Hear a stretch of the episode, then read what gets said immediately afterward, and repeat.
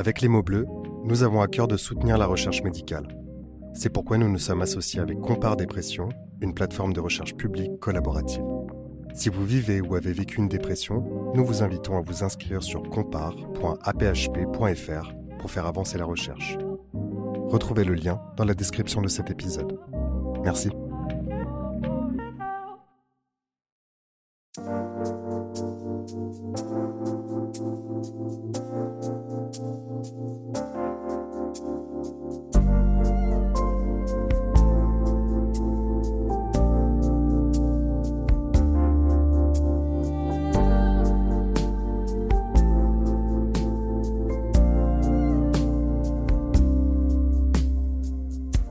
L'anorexie et la boulimie sont sans doute les troubles des conduites alimentaires les plus connus. Le plus fréquent pourtant est l'hyperphagie. Comme son nom l'indique, l'hyperphagie se manifeste principalement par le fait de manger beaucoup. Beaucoup plus qu'une personne non concernée ne pourrait manger dans le même laps de temps. Après une crise, des sentiments de dégoût de soi, de culpabilité et de honte pointent généralement le bout de leur nez. Contrairement à la boulimie, dans laquelle les crises sont suivies de comportements compensatoires visant à contrôler son poids, L'hyperphagie se caractérise par une absence de compensation et mène souvent au surpoids, voire à l'obésité. Pour en parler, nous recevons aujourd'hui Asara, une jeune femme qui souffre de ce trouble méconnu, mais pourtant fréquent, puisqu'entre une personne sur 30 et une personne sur 20 en souffrirait. Elle nous parle de son enfance, des relations avec sa famille, et du poids qu'a joué le milieu de l'image dans l'émergence de son trouble. Si vous ressentez un malaise important et que vous ne savez pas comment en sortir, n'hésitez pas à consulter un professionnel de santé ou à appeler le 3114 si vous pensez à vous faire du mal. En cas d'urgence, composez le 15. Vous trouverez aussi des ressources sur notre site placedesciences.fr. Vous écoutez Les mots bleus, un podcast de Place des Sciences. Bonne écoute.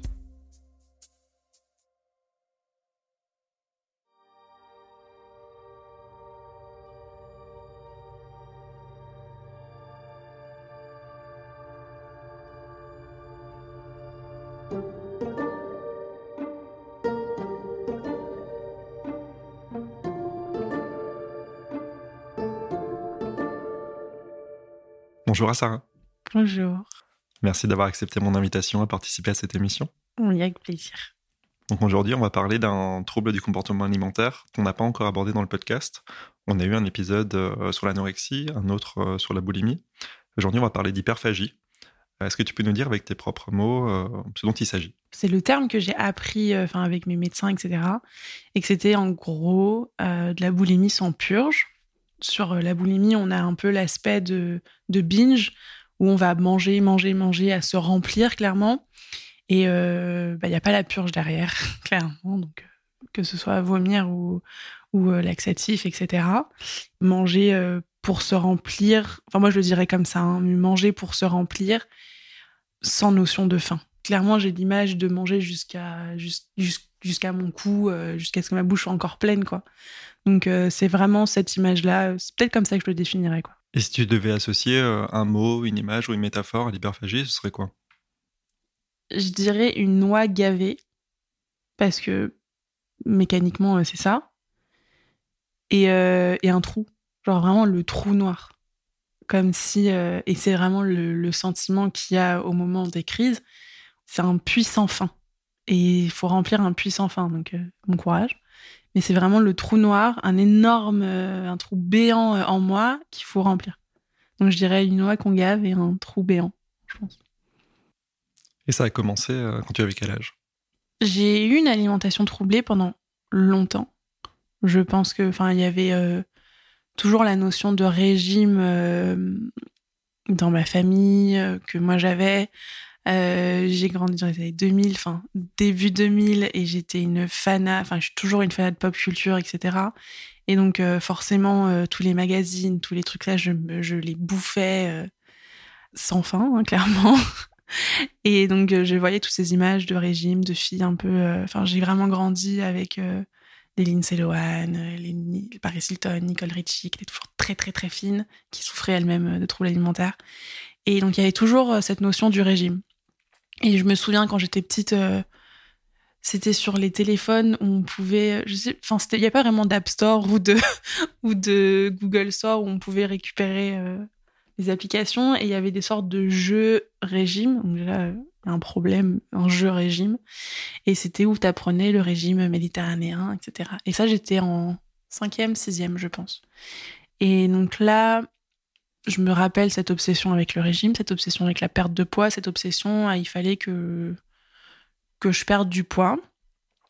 Et donc, du coup, ça a continué. J'avais toujours cette notion, faut que je fasse attention, faut que, faut vraiment toujours faire attention. Et donc, euh, cette partie restrictive, qui est hyper importante dans l'hyperphagie, où on se restreint beaucoup, et donc dans beaucoup de troubles alimentaires, hein, parce que c'est un des points communs avec les différents troubles, cette partie de restriction. Et le premier vrai souvenir d'hyperphagie, il remonte à pas mal après, en fait, ces premiers moments de, restriction. Je dirais ma première année de BTS. Clairement, ça devait être en 2014, quelque chose comme ça. Où là, entre guillemets, le trouble alimentaire a pris une sournure différente. Mais avant ça, il n'y avait pas encore l'hyperphagie, je pense. Mais je me souviens de moments où, euh, en y repensant, j'avais une amie à moi très proche qui, elle, était hyperphagique. Quand on était petite au collège, c'était ma voisine. Elle avait une situation familiale qui était vraiment pas top. Et on l'avait toutes les deux une situation familiale pas top. Et on s'en est rendu compte, genre, il y a un an, en se disant, moi j'étais au cinquième, toi t'étais au premier. Et en fait, on vivait la même chose, mais on n'en parlait jamais parce qu'on est enfant, on est bête et qu'on parle pas entre nous. Et qui, elle, à chaque fois qu'on rentrait de l'école, elle allait manger. Euh, on allait à McDo, on a des trucs comme ça. Et elle mangeait, elle mangeait, elle mangeait, elle mangeait. Et après, elle rentrait chez elle et elle remangeait, elle remangeait. Le secret, c'est qu'elle avait mangé à McDo avant. Et après, c'était, bah, je suis rentrée à la maison et j'ai mangé. Et il y a eu des fois où je l'ai accompagnée dans ces, dans ces repas-là.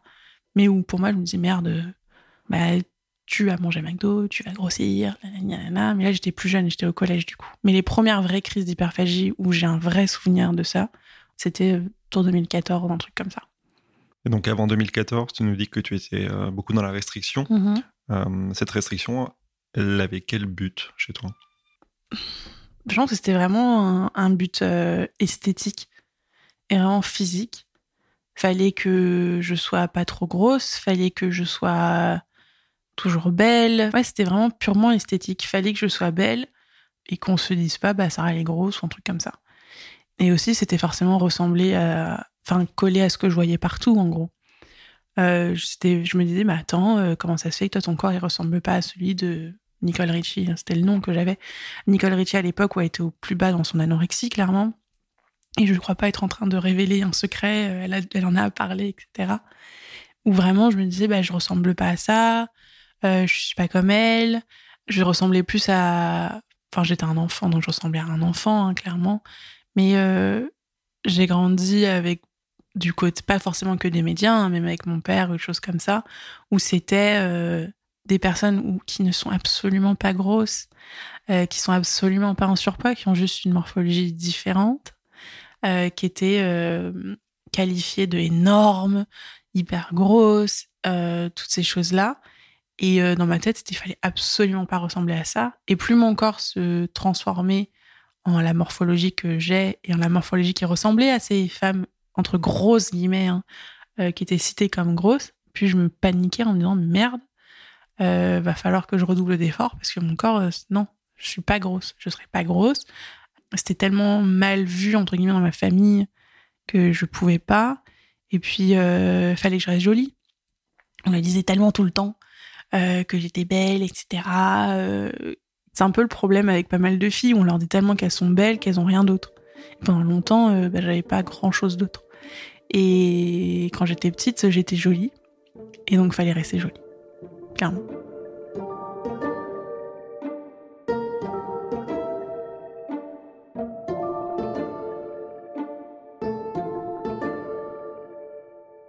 Et le basculement dans l'hyperphagie s'est fait de, quelle manière? C'était plutôt abrupt, plutôt euh, progressif? Comment est-ce que tu as remarqué qu'il y avait un, une rupture un peu dans, dans ce rapport à la nourriture? Je pense que la rupture, on la sent quand on commence à en souffrir. Quand les gens me posent des questions, il y a des gens qui me demandent est-ce que j'ai un trouble alimentaire à Sarah? Et je lui dis bah tu souffres, enfin ça te fait souffrir ton rapport à l'alimentation? On dit bah non, je sais pas, je pense pas qu'il y ait quelque chose qui se passe. Euh... Parce que même si quelqu'un te dira non, il en souffrera quand même. Mais là, c'était bah non, moi je mange comme à faim, je mange normalement. Bah, bah t'as pas de trouble alimentaire. Après, je vais pas m'épancher là-dessus parce que je suis pas médecin. Mais le moment où vraiment le basculement s'est fait, c'est quand je commençais à vraiment perdre la tête avec ça, tout le temps avoir être dans la bah, du coup dans la restriction puis après dans le dans la partie où tu lâches complètement les pédales et que là ça part très loin.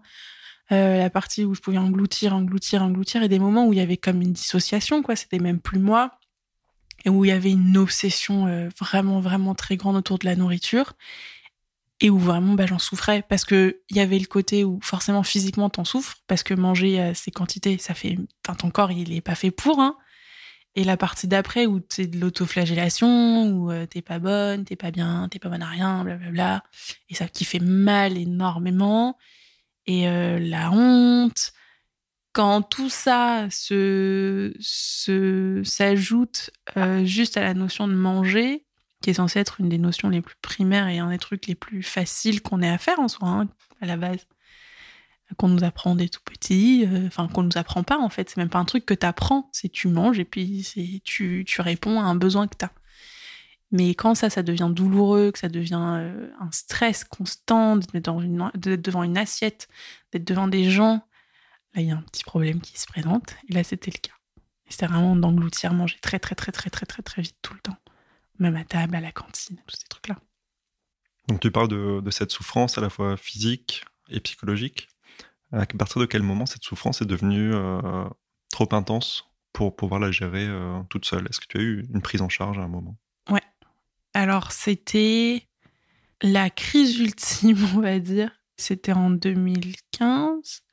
Et euh, donc là, j'étais à Lyon à l'époque, dans ma deuxième année de BTS, où enfin, j'étais pas bien. J'étais à Lyon. Lyon, c'est une ville dans laquelle j'ai grandi en partie, mais que je pour des raisons extrêmement subjectives, je déteste. Euh, j'ai trop de mauvais souvenirs là-bas, j'ai trop de trucs, euh, je suis pas à l'aise. J'étais en couple à l'époque avec ma première relation, où, euh, comme toutes les premières relations, c'est jamais fou, c'est du passionnel, bullshit, toxique, chelou. on était toxiques l'un pour l'autre, clairement. Et mes cours, ça se passait pas très bien. Avec ma mère, ça se passait pas hyper bien. Enfin, j'étais vraiment un trop plein. Et à cette époque-là, je pense que tout est ressorti. Clairement, c'était la dépression, euh, l'anxiété, euh, l'hyperphagie, tout est ressorti. Et il y avait eu un soir où euh, là, c'était plus possible. Et je me rappelle avoir eu mangé, mangé, mangé, mangé, mangé, avoir eu des pensées extrêmement suicidaires toute la soirée et qu'on ait frappé à ma porte et que j'ai eu extrêmement, enfin vraiment beaucoup de chance parce qu'à une heure près, je pense qu'il y aurait eu quelque chose d'un peu plus grave qui se serait déroulé. Et c'était euh, l'association qui s'appelle Aptitude. En tout cas, je sais que c'est dans plusieurs crousses de France. Je ne sais pas si c'est à Paris aussi, mais euh, c'est une association qui va proposer des séances de, de psychothérapie gratuitement aux étudiants qui sont au crous. Et donc, euh, elle faisait un sondage pour savoir quelle était la, la santé mentale des gens, et elle est tombée sur moi. J'ai ouvert la porte, j'avais les larmes aux yeux, je devais être toute bouffie de pleurer, euh, comme ça. Et donc on a fait le sondage, j'avais fait est-ce que je peux rentrer? Je fais oui. C'était en vrai, quand j'y pense, ça me fait rire. Mais je les vois vraiment un peu comme mes petits anges gardiens parce que pour le coup, euh, c'était vraiment ça et que et on m'a aidé. Il y a quelqu'un qui est là pour moi, on va dire. Et donc on a parlé et euh, là on a dit bah ok, je pense qu'il faut voir plus. Et là, j'ai été hospitalisée dans une clinique à Lyon pendant un mois, un petit peu moins d'un mois. Et euh, j'étais hospitalisée dans la clinique euh, plus pour traiter l'anxiété la dépression qu'il y avait derrière que pour l'hyperphagie. Parce que, euh, comme je dis toujours et comme on m'a toujours dit, et bah, le trouble alimentaire, c'est l'arbre qui cache la forêt. Il fallait traiter déjà un peu ce qui était derrière avant de, la matérialisation euh, de ces angoisses et de tout ce qui était dans ma tête en fait. Et dans cette clinique, tu as bénéficié de quel type de prise en charge? Ça consistait en quoi concrètement? Alors, donc moi j'étais dans la partie jeune adulte, parce qu'il y avait une partie adulte également. Donc en fait, en jeune adulte, on avait des rendez-vous euh, réguliers avec euh, psychiatre, une psychologue, mais la psychologue c'était moins souvent. Je crois que j'ai dû l'avoir, je suis restée trois semaines, j'ai dû l'avoir trois fois et on n'a pas particulièrement accroché. Donc il y avait mes rendez-vous psychiatres, un suivi euh, médicamenteux, moi, j'étais dans la partie. euh, vu que j'avais un trouble alimentaire, je mangeais pas avec tout le monde. Je faisais des petits repas, enfin, avec euh, des petits groupes, en fait. Je sais plus comment ils appelaient ça. Genre, c'était alimentation thérapeutique ou repas thérapeutique, voilà. Et donc, on mangeait en petits groupes. Donc, ça, c'était cool. Avec une soignante et on était là. On avait euh, des activités, on pouvait faire. On avait du sport. On avait des cercles de parole. Mais j'ai un peu le souvenir que cette hospi- hospitalisation, pardon, elle m'a pas particulièrement euh, donné de clés quelconques en fait. Ça m'a permis juste de faire une pause. Donc d'un côté, ça c'était cool parce que j'ai pu euh, dormir, me reposer, juste prendre conscience qu'il y avait un problème. Mais c'est surtout la partie en sortant où là, par contre, euh, en mode bon, ok, il y a un problème, maintenant on va faire le taf et on va travailler, on va mettre, euh, on y va, c'est parti on va, on va trouver une solution à ça. Mais pendant l'hospitalisation, bah, j'ai rencontré plein d'autres personnes qui, au final, avaient parfois des problématiques ou des problèmes anxieux, anxio-dépressifs qui étaient plus graves que moi. Donc d'un côté, ça m'a permis un peu de relativiser sur quelques points. Mais, mais voilà, c'était surtout, on était entre jeunes, enfin, c'était une colonie de vacances un peu euh, vol au-dessus d'un nid de coucou. mais euh, c'était, c'était, c'était pas trop mal. Après, il y avait des trucs que j'avais pas du tout appréciés pendant, euh, pendant le moment où j'étais là. Euh, J'utilisais beaucoup trop de médicaments sur certaines personnes, des médicaments beaucoup trop forts parfois. Moi, j'avais plus ou moins de la chance où on m'a pas trop, euh, on m'a pas mis des, doses trop lourdes, même loin de là. Que la, fois où on m'a mis une dose trop lourde et qu'on s'est rendu compte, euh, ma psychiatre a fait ah ouais ouais, on stoppe tout de suite, on change. Mais il y avait un autre psychiatre qui par contre lui était complètement con, qui mettait des doses de cheval à des gens qui erraient dans les couloirs. euh. Donc euh, c'était pas l'hôpital psychiatrique, c'était en clinique. Il y avait une petite différence. Mais j'avais pas vu autre chose à part le fait que oui, on m'a donné des médicaments. Et voilà. Donc après cette hospitalisation qui t'a permis euh, un peu de, de gérer l'urgence, il s'est passé quoi? Je suis partie pendant deux mois aux États-Unis faire mon dernier stage que j'avais à faire. Euh, mon ex était venu avec moi, ce qui a été un fiasco total, mais je voulais pas qu'il vienne. Finalement, ses parents me l'ont un peu mis dans les pattes et il est venu. C'est pas très bien passé. Donc là-bas, ça s'est très très mal passé, donc c'était encore assez dur. Et c'est vraiment au retour où là, on a pris euh, toutes les mesures. Donc là, je me suis entourée de, de mes trois euh, petites nanas. Donc ma psychiatre, ma psychologue et ma diététicienne. Donc j'avais, avec aptitude, j'avais un suivi psychologique, donc avec une psychologue qui était très cool, euh, que je voyais une fois par semaine, une ou deux fois par semaine. J'avais un, re- un rendez-vous par semaine avec ma psychiatre euh, pour euh, suivre le, cours de la, des médicaments et j'avais euh, un, enfin, j'avais un, suivi également avec une diététicienne. Parce que c'était hyper important pour moi de, de réapprendre à manger en fait. Parce qu'en fait je savais plus manger. Donc j'avais pris un rendez-vous avec un premier diététicien qui avéré être un gros connard qui m'avait dit que je ne faisais pas d'hyperphagie, que j'avais pas de trouble parce que si j'avais de l'hyperphagie, je voudrais manger de, du sable. Et que j'en mangeais pas. Genre, ok, d'accord. Et qui m'avait foutu sous un régime, en fait. Un régime restrictif à balle. Enfin, vraiment, quand j'y repense, je me dis, mais ce mec, il devrait être. Enfin, c'est dangereux. C'est hyper dangereux ce qu'il a fait. Il m'a mis sous un régime hyper restrictif. Il m'a fait. euh, Vraiment, le, je pense que le mec, à la base, il est juste là pour faire perdre du poids à des personnes. Et alors, faisant manger euh, deux biscottes et euh, un bouillon de légumes. Et en gros, il est arrivé. Alors, moi, j'avais prévenu dès le, début. J'avais envoyé des mails avant pour être bien sûr. Oui, il n'y a pas de problème.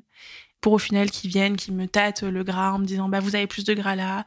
Là, il va falloir perdre ici. Il va falloir perdre là. Et je t'en mode, mais en fait. Et moi, moi, vu que c'était tout ce que je connaissais, je n'avais pas vraiment euh, percuté. Et dès qu'il m'avait foutu sous son euh, régime hyper restrictif, j'ai commencé à dire ah mais non mais je peux pas parce que ça commence à remonter en fait. Je fais, bah non. Et là j'ai trouvé euh, ma super diététicienne qui elle était spécialisée dans l'alimentation intuitive et dans les troubles alimentaires. Donc là par contre on était on était bon, on était au bon endroit et du coup on a avancé avancé là-dessus avec mes trois petites nanas. Donc la psychiatre gère essentiellement la partie médicamenteuse, la diététicienne euh, plus la partie euh, bah, apprendre à réapprendre à manger. Euh, et avec ta psychologue, le travail consistait en quoi Tu travaillais sur quels aspects? Sur moi, sur bah, pourquoi j'avais ces troubles anxieux, pourquoi j'avais cette dépression-là, pourquoi j'avais bah, j'avais tout ça en fait. Et en gros, la, dépression, elle était là depuis des années, mais vraiment très très très très longtemps. Les troubles anxieux, pareil, depuis très très très longtemps. Et hum, toujours à pleurer, à, à penser à la mort et à la depuis toute petite. Et je pense que c'est le fait d'avoir un papa qui est très âgé. On pense toujours à la mort, tout le temps, tout le temps, tout le temps. Avant, c'était toujours mon secret, on va dire. Il y a un moment donné où c'est sorti, où les crises d'angoisse, je pouvais plus les garder. C'était en troisième. Et après, quand je suis arrivée au lycée, j'étais chez mon père. Et chez mon père, j'ai pu un peu plus euh, lâcher les, les rênes là-dessus et dire bah, je peux ne pas être bien. On avait vu, enfin, j'avais vu une, un psychologue, un premier, qui m'avait dit que je faisais ça parce qu'en fait, j'avais un. Quand j'y pense, ça me rend dingue. Encore une fois, je sais pas par combien de médecins et de soignants complètement incompétents je suis passée, mais qui m'avait dit que je faisais des crises d'angoisse et de la dépression parce que j'étais noire et que j'avais un gène dans les personnes noires qui faisait qu'on était dépressif. Et j'étais genre, ok. Mon père, il était outré. Et après, j'étais passée par une, une, dame qui faisait de l'EMDR, mais je crois qu'on n'avait pas complètement euh, abordé ce sujet-là. Enfin, on n'était pas allé assez loin dans l'EMDR pour euh, traiter les nombreux traumas euh, qui m'animent. Et donc, ouais, là, on avait commencé avec la psychologue, justement, bah, bien après, à travailler sur tout ça, quoi. Sur les traumas, tout ce qui se passait, tout, tout ce que j'avais vécu, que, comment j'avais appris à, à gérer bah, mes crises, pourquoi elles arrivaient, qu'est-ce qu'elles signifiaient vraiment, enfin, c'est de d'un côté, il y a une partie vraiment hyper introspective. Et après, c'était bah, dire, bah oui, euh, accepter que j'avais pas forcément grandi de la manière la plus normale du monde, que j'avais le droit d'être pas très bien, que il y avait des angoisses qui étaient là pour telle ou telle raison, qu'il y avait ces angoisses qui étaient là euh, parce qu'il m'était arrivé ça. Et aussi, surtout, bah, après, apprendre à, à gérer les angoisses, à gérer euh, mes réactions, à apprendre à gérer au final, au fur et à mesure, les crises. Ces crises, justement, est-ce que tu peux nous en parler un peu? Ça se déclare comment? Ça commence comment? Ça s'arrête quand? Alors déjà, sur la partie ça s'arrête quand, je me rends compte que j'ai des crises qui durent longtemps. Ou en fait, c'est pas juste un, un moment, enfin un temps T, je vais euh, manger euh, comme ça, et euh, ça va s'arrêter juste après que j'ai fermé le dernier, enfin que j'ai posé la fourchette. Quoi. Il y a des moments, je sens que je suis en crise pendant des semaines. Mais que soit maintenant, je le sens parce que j'arrive à retenir, entre guillemets. Je sens que j'ai le sentiment, en fait, que je, c'est un peu comme si je disais, bah là, je sens que je suis en train d'ovuler. Oui, bah, je sens que je suis en train d'avoir une crise qui dure, qui dure, qui dure, et euh, dans laquelle je suis pas forcément bien, et il faut que je redouble d'efforts pour euh, comprendre d'où ça vient, etc. Comment ça pourrait commencer? Je pense qu'il y a, bah, y a un élément déclencheur euh, il va être différent pour tout le monde. Hein. On a chacun ses, triggers et ses petits éléments déclencheurs qu'on a chacun. J'arriverai même pas à te dire exactement comment ça part. C'est il faut que je mange. C'est vraiment la nécessité. Il faut que je mange. Parfois, ça peut être juste je vais manger un petit truc, puis j'en mange un autre, puis encore un autre, et encore un autre, et encore, et on s'arrête pas, on s'arrête pas. Et parfois, ça va juste euh, il faut que je mange. Là, il faut que je remplisse. Parce que le trou béant, il devient beaucoup trop douloureux et euh, faut que je remplisse, faut que je remplisse, faut que je remplisse. Et parfois, ça va, même souvent, j'arrive pas, je vois pas le temps, je vois pas, je vois pas ce qui se passe. Et euh, c'est vraiment ce goût frais, en fait. Et euh, je vois pas. On avance, et à un moment donné, bah, ça s'arrête. Et là, c'est la partie. En fait, je pense que sur l'hyperphagie, il y a le côté mécanique où on mange, où là, ça va faire mal au corps parce qu'il y a des fois, tu peux plus te lever, t'as hyper mal au ventre, t'as mal partout, tu pourrais en pleurer tellement t'as mal. Et une fois que ça c'est fini, il y a la partie euh, bah, pas mécanique en fait, la partie dans ta tête. Et la partie où tu vas pleurer, où tu peux pas te lever tellement t'as mal. Euh, mais par contre, c'est parce que les pensées, les... ce qu'on se dit, et c'est surtout ouais, la partie où on se. où tu te déglingues en fait, où t'es la pire personne pour toi, où tu vas dire les trucs les plus méchants du monde, où, tu te dégoûtes, où je me sens la pire traîne du monde, où je me dis mais putain, pourquoi t'as fait ça? Où c'est vraiment de la partie de honte, mais euh, hyper violente en fait. Et donc ça, ça se découpe un peu dans ces deux parties-là, où tu te fais mal en mangeant, où tu te fais mal après en parlant. Et je pense que le point commun, c'est que tu te fais mal en fait, clairement.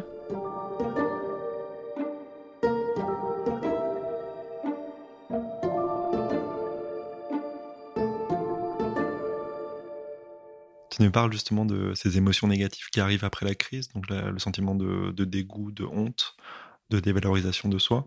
Euh, mais est-ce que pendant la crise, tu nous parles d'un côté très machinal, très automatique, est-ce que tu ressens quelque chose? Non. Mais je pense que c'est le c'est de pas sentir. Donc non, tu sens rien. T'avales. Vraiment, là, t'es un tube digestif. T'avales, t'avales, t'avales, t'avales, t'avales, t'avales, t'avales. Et donc, du coup, c'est. Euh, en gros, ton corps, il est là. Sarah, elle se met de côté un petit peu. Ton corps, il fait sa machine, il fait son truc. Et, euh, après, ça se rejoint. Et là, euh, c'est là que la partie un peu plus chiante arrive. Mais non, tu es à côté, en fait. T'es pas du tout là. Et c'est totalement machine. Enfin, c'est vraiment la machine. Et est-ce que tu te rends compte pendant la crise que tu es en train de faire une crise? Ça dépend. Franchement, ça dépend. Ça dépend des moments, ça dépend des crises. Comme la majorité du temps, on est tout seul quand ça arrive, bah, il y a tellement. Enfin, je sais pas que mon mec me voit comme ça, enfin, voilà. Tu peux t'en rendre compte, peut-être que tu t'en rends compte avant, pendant, t'es pas là, puis après, tu t'en rends compte. C'est plus dans ce sens-là. Ou quand tu commences à prendre ton premier euh, truc à manger, euh, peu importe ce que c'est, donc tu sens bah, que ça remplit un petit peu, que le vide il est là, que tu sais pourquoi tu manges. Hein. Bah là tu sens que ça part. Mais après, une fois que c'est parti, c'est parti quoi. Donc t'es pas vraiment là.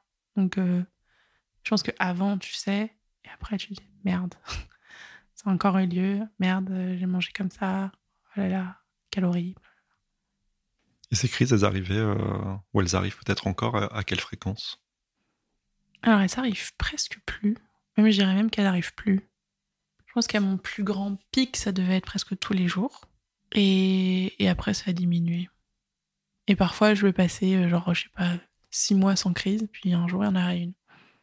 Et puis maintenant, euh, je peux, je, les compte même pas parce qu'il y en a presque pas. Il y a des moments où je vais avoir le sentiment que la crise arrive, mais j'ai trouvé mes parades pour, euh, pour calmer ou, ou d'autres choses, quoi.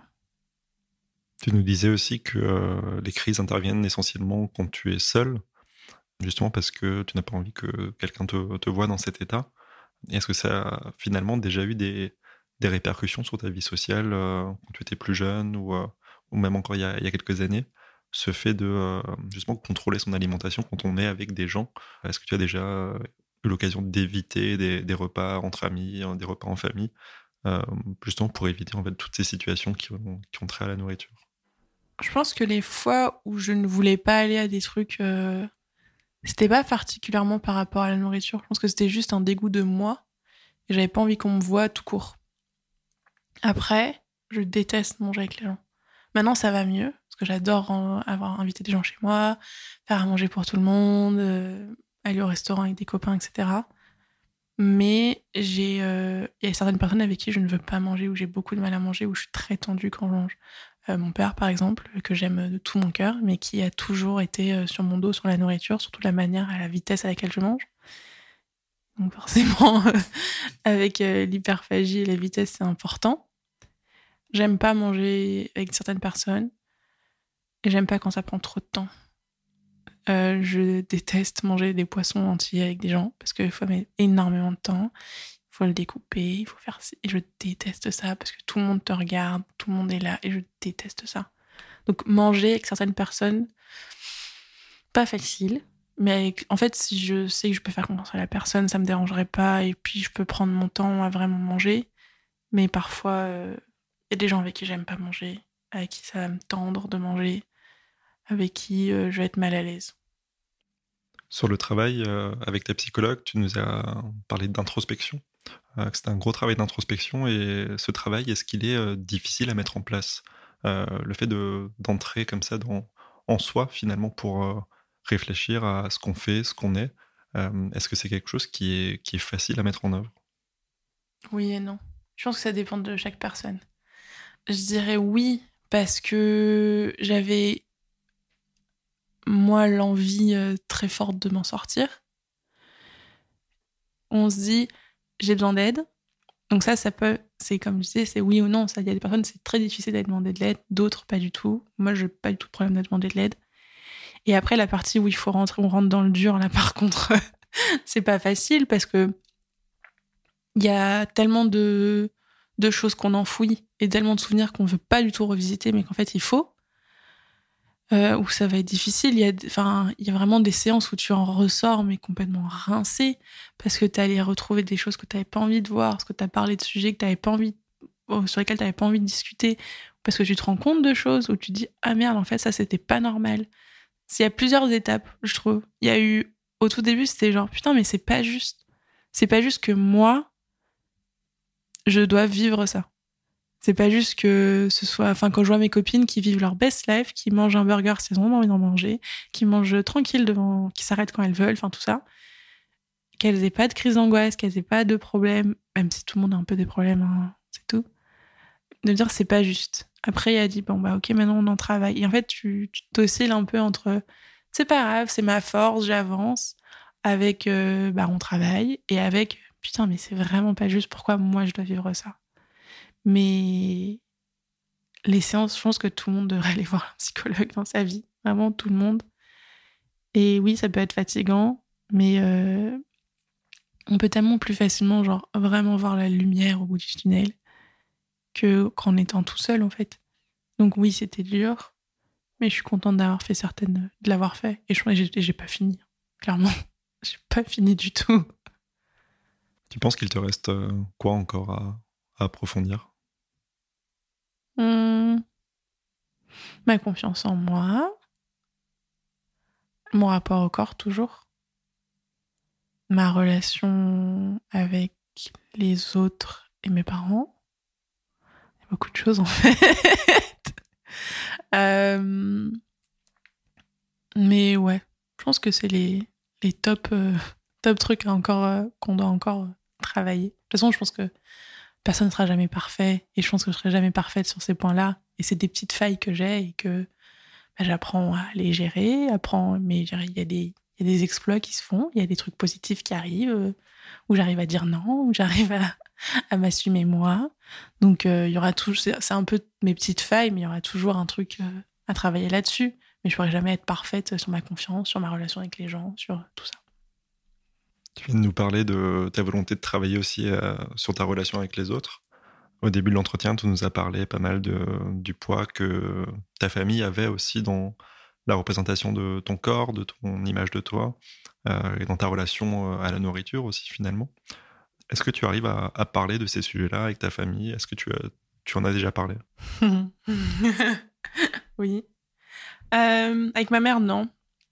parce que on n'a pas vraiment de relation on est très rapide à dire euh, oui, euh, telle personne est toxique, telle personne est toxique. Et je pense qu'avec ma mère, on est toxique l'une pour l'autre, clairement. Euh, donc on n'a pas forcément la relation mère-fille adorée, blablabla. On s'aime de loin et c'est très bien pour nous deux. avec mon papa, par contre, c'est plus compliqué parce que là, on a beaucoup de fusion avec mon père. Et mon père a un gros problème avec, avec la grossophobie, je pense. Donc lui, on en a parlé il a même fait une séance avec moi, avec, euh, ma psychiatre, il n'y a pas longtemps du tout, il y a un an ou deux. Mais pour lui, sa phrase, c'est Si je t'ai appris à marcher, je, peux t'apprendre à manger. Et même si ma psychiatre lui dit Non, ça marche pas comme ça. Parce qu'à ce compte-là, il y a plein de choses que tu pourrais m'apprendre, mais que tu ne devrais pas m'apprendre. Hein, donc, euh, non. Mais il n'entend pas, en fait.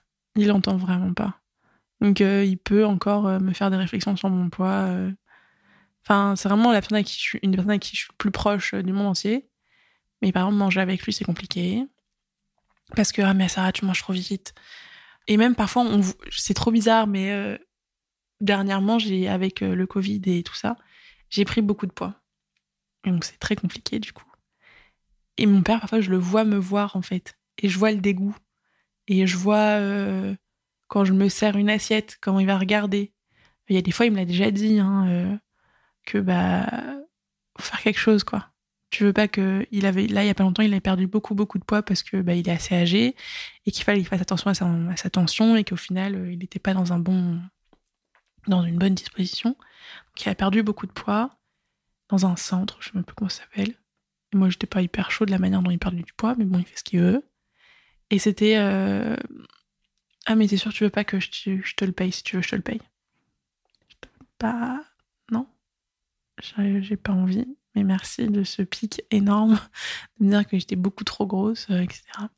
Donc euh, mon père, on en a un peu parlé, mais il, capte pas. Enfin, je peux lui répéter 55 fois en dire bah, c'est un truc cool à dire à quelqu'un qui a un trouble alimentaire, donc j'en ai parlé. Mais non, mais t'en as pas. Je t'ai jamais vu. Je bah non. non, tu m'as jamais vu, non. Et donc il capte pas. Il n'entend pas. Il m'a entendu parler hein, plein de fois. Hein. Il a vu l'épisode d'étiquette qu'on a fait ensemble, mais ça lui passe au-dessus de la tête, mais vraiment très très fort. Et des fois, il se retient. Des fois, il se retient pas. Clairement. Et toi, ça te fait quoi, cette, euh, cette incompréhension de la, de la part de ton père? C'est hyper, hyper frustrant. Parce que justement, c'est une des personnes avec qui je suis le plus proche du monde. Et c'est hyper, hyper frustrant, en fait. Parce que j'aimerais juste qu'il comprenne et qu'il arrête de porter ce regard-là, de, de regarder comment je mange, de. C'est, c'est épuisant de faire des remarques sur d'autres corps devant moi ou des trucs que j'ai depuis toute petite au final. Quand j'y pense, je sais qu'il y a une bonne partie qui vient de là. De, euh, alors, je suis une grande fan de Beyoncé depuis toute petite. Et mon père a toujours dit qu'elle était grosse. Beyoncé. Pardon. Qu'elle avait trop grosses cuisses ou euh, oh là là, mais elle est trop grosse, elle est trop grosse, elle est trop grosse. Et ta mère, elle a pris quand même beaucoup de poids depuis qu'on est rentré en France. Et patati, patata. Et donc c'était tout le temps, tout le temps là. Je crois que c'est la première fois que genre euh, que ça tilte dans ma tête. Je me dis ah peut-être quelqu'un, ça vient peut-être de quelqu'un aussi toutes ces choses là. Il comprend que je suis malade, mais pour lui c'est pas ça. Pour lui c'est qu'il y a un problème ailleurs. Pour lui j'ai un problème hormonal ou j'ai ma thyroïde qui fonctionne pas bien, tous les tests ont été faits.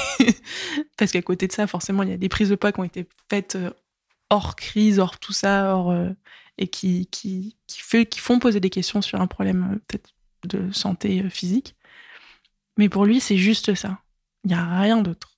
Il comprend totalement la dépression, il comprend totalement l'anxiété, il comprend tout ça très très très très bien, mais il comprend pas le trouble alimentaire. Qui repousse à la bouffe, non, je comprends pas, pas possible, je comprends pas.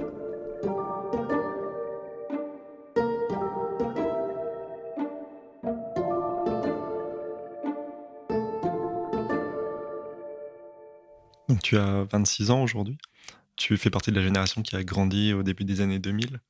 Euh, donc avec les, réseaux sociaux, les téléréalités euh, et toute cette euh, concentration aussi autour de l'image, l'image du corps, l'image de, la personne, l'image qu'on veut se donner. Tu parlais tout à l'heure des, magazines aussi où tu voyais des, célébrités qui étaient, qui étaient très minces, maigres. Est-ce que tu penses que tout ça, ça, a contribué aussi à, à, à tes troubles? À 1000% à 20 000% Déjà, ces premiers magazines-là, c'était fin début 2000 qui étaient à, gerber, clairement. Je me rappelle qu'il y avait des sortes de, rubriques euh, qui avaient le pire corps en été ou euh, qui avaient le plus de cellulite et plein de trucs comme ça. Mais ça, genre, mais oh, laissez les gens vivre, putain. Donc il y avait ça. Et ensuite, il y a eu les réseaux sociaux. J'ai plus ou moins la chance d'avoir grandi, enfin, quand j'étais plus vieille, hein, euh, qu'il y a le mouvement positif qui était arrivé, qui a un peu démonté ça. Mais euh, le mal avait déjà été fait. Hein. Clairement, il y avait déjà eu les journaux, il y avait déjà eu les, magazines, il y avait déjà eu la mode, il y avait déjà eu euh, Photoshop, etc. Donc ça, il y avait déjà eu tout ça. Mais ça a 1000% une part de responsabilité dans l'image que beaucoup de femmes et d'hommes ont actuellement. Et je vais dire un peu plus des femmes parce que malheureusement, la société a un peu trop son mot à dire, en tout cas elle le pense, sur euh, l'apparence de, femmes, euh, femmes dans le monde. Et c'est bah, à clairement, moi, ça, me, ça me révolte. Mais ça a totalement sa part. Enfin, quand j'en parle avec des copines de la même génération, du même âge, un peu plus vieilles, on a tous ce souvenir-là. On a tous ce souvenir où on se dit euh, Putain, mais tu te rappelles qu'elle, on dit qu'elle était grosse? Et je sais qu'en ce moment, il y a une traîne sur TikTok qui reprenait toutes ces personnes-là qu'on pensait grosses. Donc, je sais pas, il y avait euh, Renée Zellweger dans Bridget Jones, où je pensais qu'elle était énorme. Elle est pas grosse Enfin, elle est même pas mid-size. Enfin, à un moment donné, il faut quand même... Elle, il y avait une euh, nana dans Les Sorciers de Waverly Place. Enfin, toutes les filles qui étaient, euh, qui avaient le rôle de la copine grosse de, du personnage principal, qui n'était absolument pas grosse. Et on a grandi là-dedans. Et je me dis, mais c'est dégueulasse, c'est horrible. Et je pense que ça a contribué à la, à la dysmorphie de beaucoup de personnes. Mais de beaucoup, beaucoup de personnes, ou même moi jusqu'à maintenant, j'arrive pas à me voir clairement. Et où beaucoup de copines, beaucoup de personnes ne se voient pas clairement en fait. Et euh, se voient toujours plus, pas assez. Et après, il y a eu les réseaux sociaux. Donc là, ça a été le corps Kim Kardashian, gros cul, petite taille, etc. Ou des personnes qui ne se ressemblent même pas à elles-mêmes en vrai, en fait. Et donc, on a, été. Euh, on nous a bourré le crâne avec euh, des corps retouchés. Quand ils n'étaient pas retouchés, c'est que c'était pas bien. Et des corps qui se ressemblent même pas pour de vrai, en fait. Et on voit ça tout le temps, tout le temps, tout le temps. Et puis avec les réseaux sociaux, enfin maintenant, euh, quand t'as Instagram et que tu scrolls, tu penses pas grand chose, juste tu scrolls, tu t'emmerdes, tu vas faire ça. En fait, tu regardes des choses. Et ton, ton cerveau, il y prend aussi. Donc, tu vas avoir des corps, tu vas avoir des nanas qui ont des corps particuliers. Et au fur et à mesure, tu vas dire, putain, mais euh, j'ai pas un trop petit, des trop petites fesses, ou j'ai pas une trop grande taille, et j'ai pas trop ça, et j'ai pas trop ci. Et où tu vas plus facilement te remettre en question, et plus facilement te dire, peut-être qu'il faut que je perde du poids. Or que on a le droit de vouloir perdre du poids. Enfin, ça, c'est pas, c'est pas interdit de se dire, bah là, j'aime, je me sens pas hyper à l'aise dans en portant euh, telle taille, je me sens pas hyper à l'aise dans mon corps actuellement. J'aimerais bien perdre du poids pour moi, pour me sentir à l'aise. Sauf que de plus en plus, c'est devenu pour ressembler à un idéal qui n'est même pas. Enfin, un idéal qui n'existe pas. Parce que la personne qui tu penses être ton idéal, elle se ressemble même pas. Donc, à partir de ce moment-là, comment tu veux évoluer face à des, à des images, en fait. Donc, avant, c'était le papier glacé, maintenant, c'est ton téléphone. Et je trouve que c'est pire. Parce qu'avant, c'est fallait faire la démarche d'aller chercher le magazine. Maintenant, c'est au bout de ta main. Quand je m'emmerde sur Instagram. Et je sais que je suis pas la seule du tout. Et là, je dis Instagram, mais il y a TikTok, il y a tous les autres réseaux sociaux. Et c'est très grave et ça pose vraiment problème.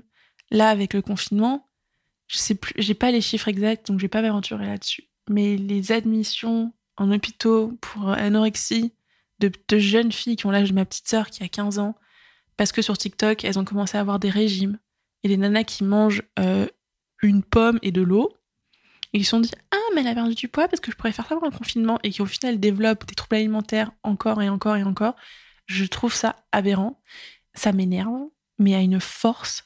Et il n'y a pas assez de, de contrôle sur les réseaux sociaux là-dessus. Là, sur les jours, enfin, sur les magazines, etc., ils essayent. Maintenant, il y a la motion photo, enfin, photo retouchée, on sait que les photos sont retouchées beaucoup plus maintenant, on a beaucoup plus la, notion en tête. Et puis même, il y a, un dédain de plus en plus important vers, vers les magazines, vers les journaux, etc. Mais alors que les réseaux sociaux, même s'il y a, oui, non, mais il y a Facetune, FaceApp, euh, elle retouche, il y a Photoshop, etc. On le voit tellement tous les jours qu'au bout d'un moment, bah, ça rentre. Et il y a des nanas qui vont demander à, à des chirurgiens de leur faire la tête de leur filtre. Moi, les filtres, mais ça me rend dingue ça me rend complètement folle parce que tu ne te ressembles pas et le nombre de personnes qui vont plus mettre de filtres, on dit qu'elles sont moches et quand elles, vont mettre que des filtres par exemple après euh, sur leur story en faisant passer ça pour la réalité, en faisant passer ça pour euh, pour oui, ah ben là euh, je viens de me lever de mon lit, je ressemble à ça. Meuf, t'as quatre filtres sur la tronche. T'as le droit de le faire, parce que si tu te sens plus à l'aise à le faire, fais-le mais c'est devenu tellement insidieux et les filles sont devenues tellement plus discrets. On s'en rend pas compte. Et puis, euh, t'as une plus grosse bouche, un plus petit nez, enfin, les yeux en amande. Enfin, ces, ces filtres sont limite racistes, hein, clairement. Et ils sont partout, tout le temps. Quand tu penses que c'est des images naturelles, ce n'est pas des images naturelles. Quand tu penses que. Enfin, je trouve que ça, ça te. Ça, ça te mindfuck complètement. Et euh, par exemple, j'ai ma petite sœur que je disais qu'à 15 ans et qui, elle, a encore plus euh, grandi euh, que dans les réseaux sociaux. Et il y a des mois, elle va mettre des photos où elle met des filtres, etc. Je suis meuf, t'as 15 ans, tu m'enlèves ça tout de suite. Oui, mais non.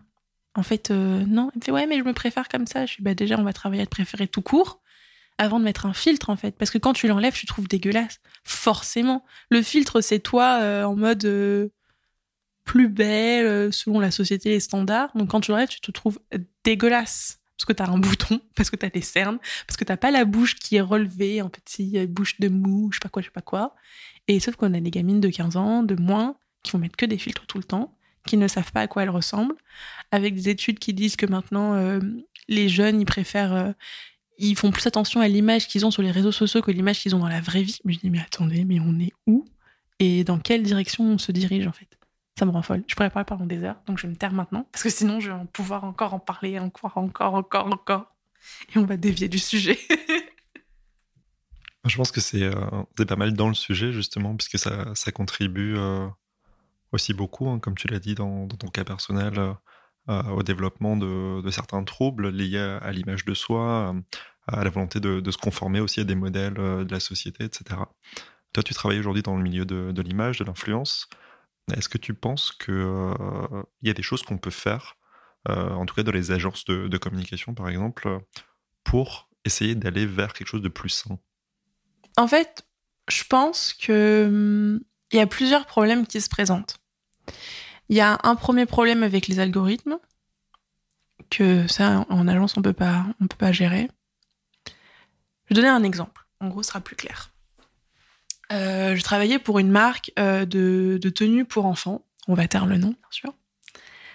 Ils nous demandent d'avoir euh, des mamans qui sont dans le style de, la marque. Donc des mamans un peu bohèmes, très BCBG, mais quand même bohème, on adore, très bobo, quoi. Donc ils vont nous demander ça.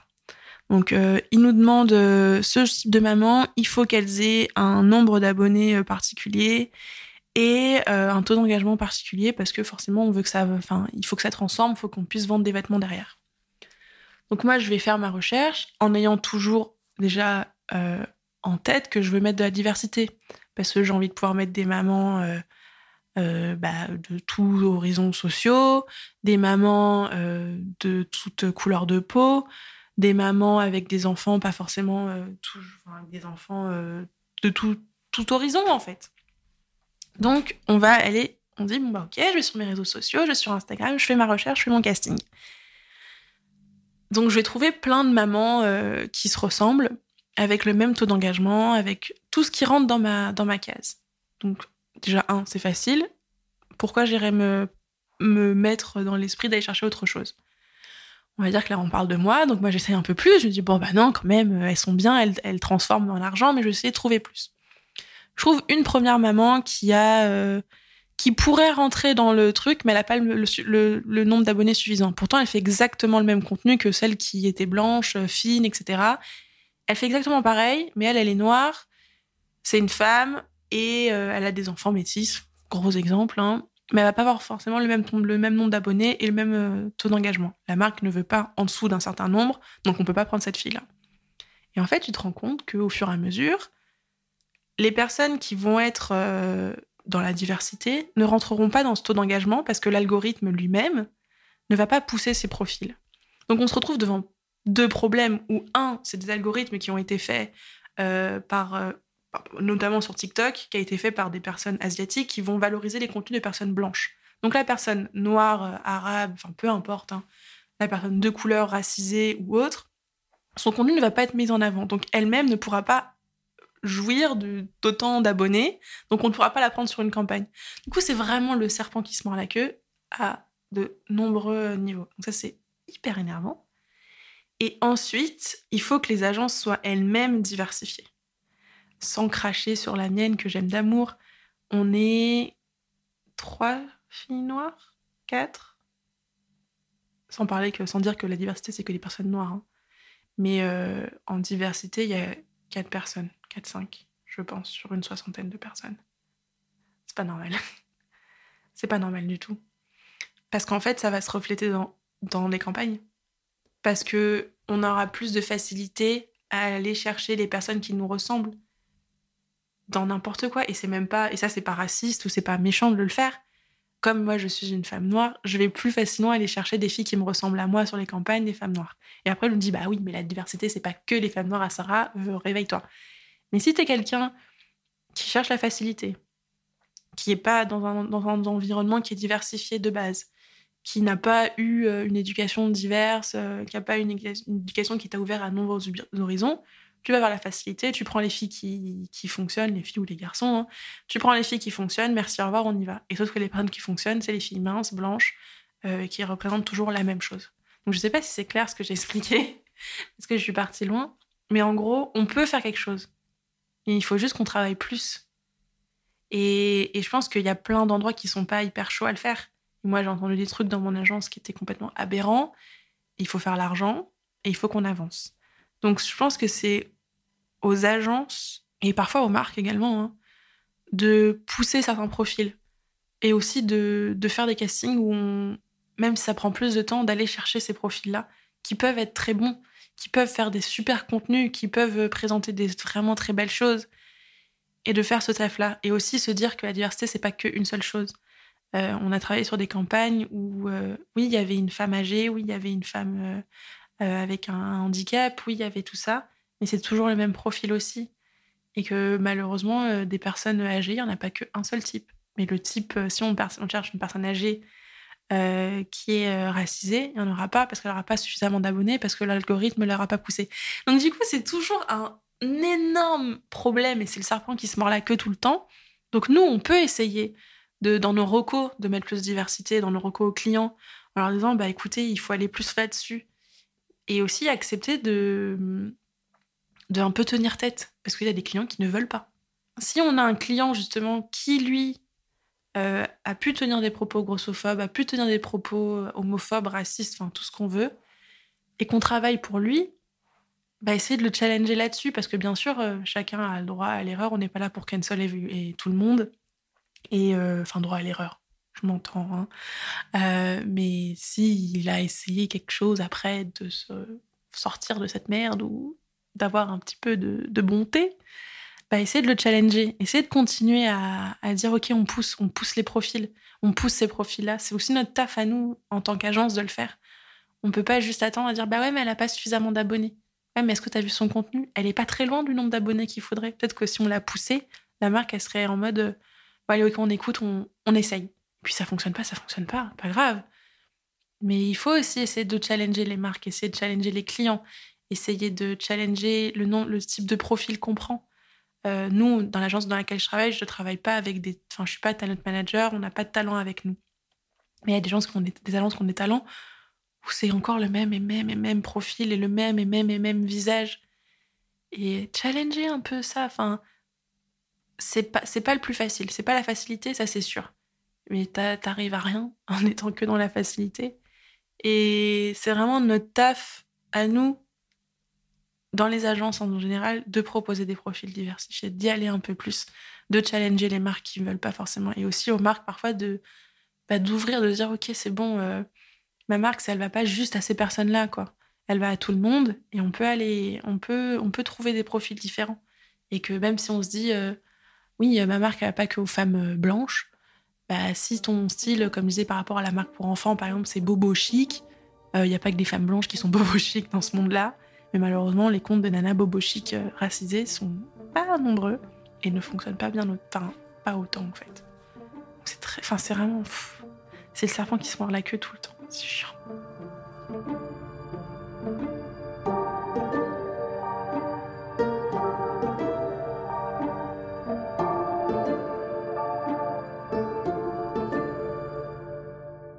Est-ce qu'il y a des personnes aujourd'hui qui, t'inspirent, des personnes vivantes ou décédées euh, qui t'inspirent au quotidien? Oui. Alors il y a Jamila Jamil, que j'aime d'amour, euh, qui est une actrice, activiste euh, géniale, qui a un super podcast aussi qui s'appelle Highway. Et donc littéralement je pèse. et qui est vraiment très très cool. Je pense que j'aurai toujours un peu d'affection pour euh, Demi Lovato parce que quand j'étais jeune, elle était euh, la seule personne euh, à parler de, de, son, de ses troubles de santé mentale et troubles alimentaires. Et c'était une des seules personnes où j'ai compris qu'on avait la même chose. J'ai pu mettre un mot sur, sur le trouble alimentaire. Moi, ce qui m'inspire à la limite, c'est quelqu'un qui va être fort, mais pas dans la notion de genre faut être une femme forte, du coup t'as aucune émotion. non. Par exemple, ce que j'aime par exemple avec euh, Jamila Jamil, c'est que bah, elle évolue, elle a été euh, du côté des personnes cons. Elle a vécu aussi un très grand euh, trouble alimentaire, mais elle a été misogyne, elle a été conne. Mais elle en est sortie, elle a appris, elle a, elle a développé tout ça, elle a avancé et maintenant c'est dans l'autre sens. Donc, ce qui m'inspire chez les personnes, c'est des personnes qui vont reconnaître leurs erreurs, qui sont ouvertes sur leurs erreurs et sur leurs, euh, leurs difficultés et qui n'ont pas de problème euh, à s'en sortir aussi. Et surtout les personnes qui, qui ont peut-être eu le même souci que moi et qui s'en sortent. Parce que du coup, forcément, c'est inspirant. Tu dis, bah, elle a fait, je peux le faire. Et forcément Beyoncé quand même. Oui, elle m'inspire elle aussi. Mais non, sinon je je sais pas. Il y a des gens qui m'inspirent. Je pense que si je regardais mon compte Instagram, il y aurait plus de personnes qui m'inspiraient auxquelles je penserais là maintenant tout de suite. Mais Jamila Jamil, elle est pas mal dans le dans le top, on va dire.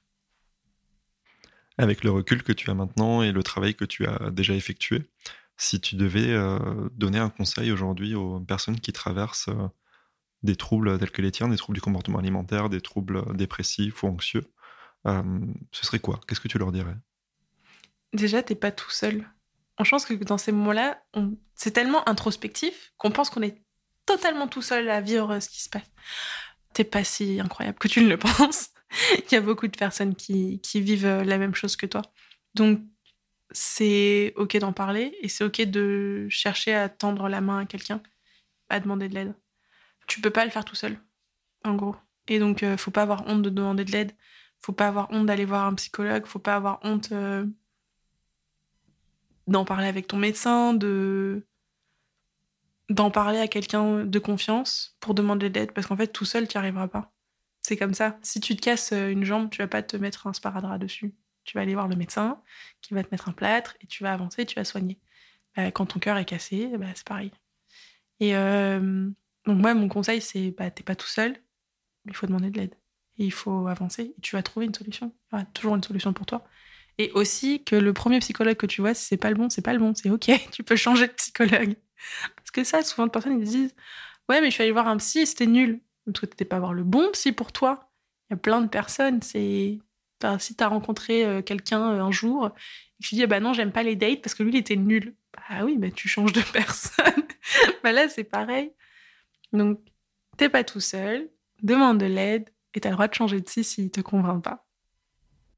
Tu es en couple euh, depuis quelques années maintenant. Est-ce que tes troubles du comportement alimentaire ont eu un impact sur cette relation? Je dirais pas. alors, je dirais pas que les troubles alimentaires ont eu un impact. Les autres soucis de santé mentale, oui. Euh, les troubles anxieux, dépressifs, etc. Ça, oui, ça a eu un impact.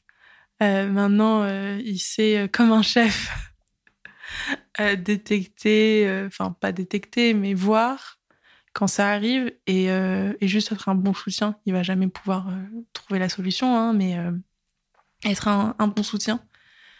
Je pense que dans ma première relation, peut-être que ça avait plus un impact parce que là, on était jeunes et c'était pas du tout contrôlé. Enfin, il y avait rien derrière. C'était euh, la flamme qui tournait dans tous les sens, euh, qui me faisait du mal dans tous les sens. Là, maintenant, je, je, suis suivie. Après, je pense que ce qui, ce qui peut avoir un impact, c'est bah, ma relation euh, avec mon corps et avec moi. Où jusqu'à maintenant, je me sens pas bien dans mon corps.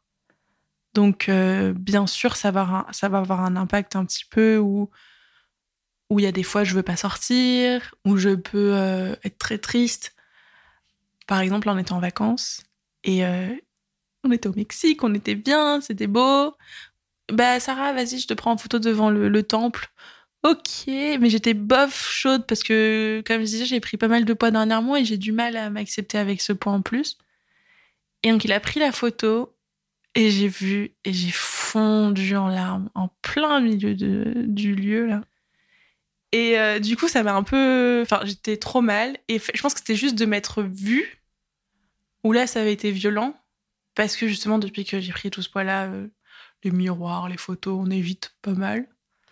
Et euh, là, d'avoir vu. Et d'avoir vu justement à quel point j'avais pris du poids et à quel point ce corps ne me correspondait pas et à quel point ce corps n'était pas le mien, c'était, ça m'a brisé le cœur. Donc là, il était un peu genre, merde, que fais-je? Il sait, il sait quoi faire dans le sens où il sait ce qu'il peut faire et ce qu'il ne peut pas faire. Mais ça m'a un peu gâché ma journée pour la Enfin, ça m'a gâché ma journée, clairement. J'étais un peu d'une humeur massacrante pendant les deux heures qui ont suivi. C'est un peu embrouillé parce que du coup, on était tendus, euh, tendus euh, comme jamais. Mais euh, après, ça redescend. Mais je pense que ça doit être aussi pesant pour lui de, de parfois me voir très, très, très, très, très dur envers moi-même. Où il me le dit parfois, mais pourquoi tu t'infliges ça en fait? Pourquoi tu. Parce qu'il va m'entendre dire, mais ouais, je suis dégueulasse, on va être pas très cool envers moi-même. Tout le temps, je pense que c'est très dur pour lui de me voir m'infliger certaines, certaines choses. Ou parfois, ça, c'est dur pour lui. Il y a eu une fois où ça aurait pu un peu jouer sur le futur, notre relation ou euh, l'année du Covid. Euh, je pense comme pour beaucoup de personnes, ça a été très très compliqué. Mais vraiment très très très très très très dur. Et il y a eu un moment où même moi, je savais même pas si j'allais m'en sortir. Quoi. Et là, on était encore en couple. Et lui m'avait dit pareil, il m'a dit, je sais même pas si on, va, si on allait rester ensemble. Enfin, on en a parlé après. il m'a dit vraiment, je savais même pas si on allait rester ensemble. Et je lui dit, bah, moi, je savais même pas si j'allais rester en vie, clairement. Enfin, c'était plus, c'était horrible, vraiment très, très, très, très, très dur. Et c'est un peu à ce moment-là où j'ai commencé à reprendre beaucoup, beaucoup de poids. Et où euh, vraiment ça. ça rend les choses compliquées. Parce que forcément, une fois que tu as réussi à apprécier et à accepter ton corps, une fois de le voir encore changer, c'est dur. Et jusqu'à maintenant, c'est encore euh, très dur. Et euh, je fais pas de crise. Donc ça, c'est cool. Je sais que je veux perdre du poids. Parce que physiquement, je me sens pas très bien. Esthétiquement, je me sens pas ouf. Même s'il y a des jours je me trouvais jolie, etc., il n'y a pas de problème. Mais je sais que je perds du poids, mais je, sais aussi que je veux le faire correctement. Donc je vais pas m'amuser. Donc pour ça que ça prend peut-être plus de temps et que je suis en mode genre, je veux perdre du poids, je ne sais pas comment. Et il me dit, mais tu peux faire ça? Je fais, non, laisse-moi tranquille, je vais trouver, je vais réfléchir correctement comment faire. Mais je sais que je ne veux pas faire ça, ça, ça, ça, ça, ça. Et en gros, il dit, mais c'est toutes les solutions. Je fais, non, je vais trouver. mais je veux pas faire mal, je veux pas retourner dans un trouble, je veux pas faire autre chose. Je sais que c'est hyper négatif, qu'un régime c'est de la merde, mais je veux perdre du poids parce que physiquement j'ai mal partout, parce qu'il y a plein de trucs qui rentrent en compte. Et parce que j'ai le droit de vouloir euh, perdre du poids, c'est juste la manière dont c'est fait qui peut être. Et pourquoi on le fait. Mais là, c'est parce que bah, je me sens pas hyper à l'aise, quoi. Donc il est là, il est à côté, il... c'est vraiment ça, c'est que dans ce. On est ensemble tout le temps mais que dans les moments, dans les troubles, etc., il est à côté. Et que forcément, au début, il a fait l'erreur, et je pense que c'est l'erreur de beaucoup de personnes euh, qui sont euh, les partenaires de personnes qui, justement, vivent, euh, vivent ces troubles-là, où on aime tellement la personne qu'on veut, qu'on veut lui enlever la peine. Et donc, on va se démener à essayer de faire en sorte de lui enlever la peine, sauf qu'on ne peut pas. Le partenaire va être là en train de se démener, en train d'essayer, mais j'essaye, mais qu'est-ce que je peux faire mais, mais Et après, ça devient personnel, donc du coup, ça, ça crée encore plus de problèmes. Mais la dernière fois, on, on en avait discuté et je lui avais dit, ce serait quoi les conseils que tu donnerais à quelqu'un qui est en couple euh, avec une personne euh, qui a euh, de l'anxiété, des troubles ou autre. Du coup, les conseils que, que mon copain avait, un, tu peux pas lui enlever et tu vas pas pouvoir trouver la solution et lui enlever toute la peine, même si ça t'emmerde, tu vas pas pouvoir le faire. Deux, du coup, c'était de sortir avec la personne sans lui dire que tu sors parce qu'elle n'a pas l'air bien, me dire Oh là là, euh, j'aimerais bien prendre l'air. Parce que prendre l'air et de marcher, ça fait du bien. Qu'est-ce qu'il y avait Il disait d'être à côté, de pas être dans la fusion dans ces moments-là, mais d'être à côté et de bien faire comprendre à la personne qu'on est là, mais pas d'être trop sur elle. Moi, c'était les petits conseils, ça m'avait fait rire parce que c'est un petit expert maintenant. Mais c'était, euh, oui, euh, bah, tu peux pas trouver une solution, il faut juste que tu montres que tu es là. Et je pense que ça, c'est pour la personne qui a le trouble. C'est que ton copain, copine, peu importe, c'est pas ton psy. Et je pense qu'il y a le début de la relation, il y a un peu de fusion, il y a tout ça, donc on se dit, euh, je, peux tout lui dire, etc. Non, il y a des trucs qu'il n'a pas besoin de le savoir, clairement.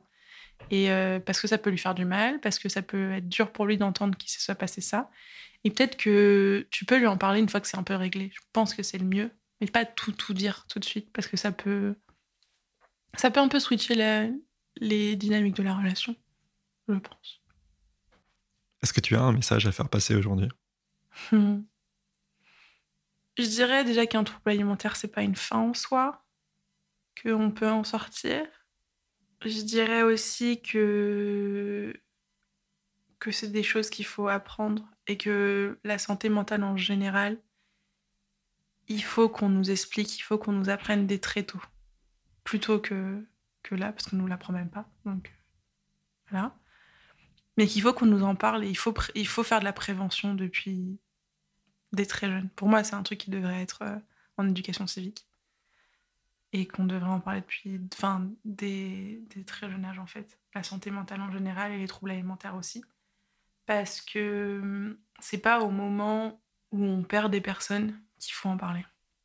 Et euh, je trouve que, que c'est trop souvent à un moment où on perd des gens qu'on en parle. J'ai perdu quelqu'un au suicide. Et c'est énervant parce que, un, on va pas dire. Enfin, moi, je le, je le vois comme quelqu'un qui a perdu sa bataille et quelqu'un qui, a, qui est mort d'une maladie, parce que c'est le cas. Malheureusement, c'est pas vu comme ça par beaucoup de personnes, parce que c'est une maladie mentale. Bref, c'est un autre débat, je pense. Mais les troubles alimentaires, c'est quelque chose qui tue, c'est quelque chose qui fait du mal, et c'est quelque chose qui peut beaucoup bloquer la vie de quelqu'un. Et donc, il faut qu'on puisse être euh, au courant et il faut qu'on puisse euh, l'appréhender. Il faut qu'on puisse déceler les premiers signes. Il faut qu'on puisse faire quelque chose, en fait. Et je trouve que pour le moment, au niveau de la santé euh, publique, etc., c'est un peu trop passif. On n'en parle pas, déjà. On n'en parle pas et c'est trop passif. Et il y a beaucoup trop de messages dans les médias, dans la télé, à la publicité, tout ça, tout ça, qui encouragent euh, des comportements, pas forcément des troubles alimentaires, mais des, alimentations troublées, qui l'encouragent euh, vraiment beaucoup. Et en fait, je pense qu'on n'a pas de prévention pour euh, les jeunes filles, les jeunes garçons, pour expliquer, bah, ça, c'est pas ok, fais attention à ça. Si tu commences à sentir ça, c'est que c'est pas bon. Si tu commences à sentir un mal-être dans ta nourriture, c'est que c'est pas bon. Il faut que le gouvernement se mêle un peu plus de ça qui se mêle un peu plus de la santé mentale de ses, concitoyens. Et que les troubles alimentaires, il y en a beaucoup plus qu'on ne le pense. Et des personnes qui sont, enfin, plutôt, il y a plus de personnes qui sont touchées qu'on ne le pense. Et je pense que c'est le cas de toutes les personnes qui ont des troubles alimentaires, qui vont discuter de nourriture avec des gens et qui se disent Oh Dis donc à des personnes qui sont genre ah non pas du tout euh, mais euh, je mange trois pommes parce qu'il faut que je maigrisse j'ai pas le droit de manger là parce que enfin un truc aberrant mais parce qu'on sait pas, on connaît pas, et qu'en fait, on est trop passif là-dessus. Si tu n'es pas atteint de la maladie, on t'en parle pas. Alors que c'est quelque chose que tout le monde peut avoir. Enfin, ça, peu importe ton milieu social, peu importe ta couleur, peu importe tout ce que tu veux, tu peux l'avoir. Et je trouve qu'il n'y a pas assez de prévention. Donc en fait, pour l'instant, bah, on peut pas, faire changer les choses euh, à la vitesse à laquelle on voudrait. Mais il faut continuer à prévenir les gens, il faut continuer à en parler, il faut continuer à faire de la prévention là-dessus. Et si quelqu'un se retrouve dans les témoignages qu'il écoute, demander de l'aide, en parler à des gens de, confiance, en parler avec son médecin. Si on n'est pas à l'aise avec les parents, en parler avec son infirmière, à l'école avec qui on est peut-être plus à l'aise. Mais il faut en parler à un moment donné, chercher de l'aide et pas attendre que la situation s'enlise euh, à un maximum. Il faut, faut avancer, trouver des solutions. Et les solutions, on s'en sort ça va bien se passer, tout ok. Il me reste à te remercier, à Sarah, d'avoir participé à cette émission. On conclura donc sur ce, sur ce beau message que tout va aller. Euh, il y a toujours euh, le mieux qui est à venir. Merci beaucoup. Merci à toi.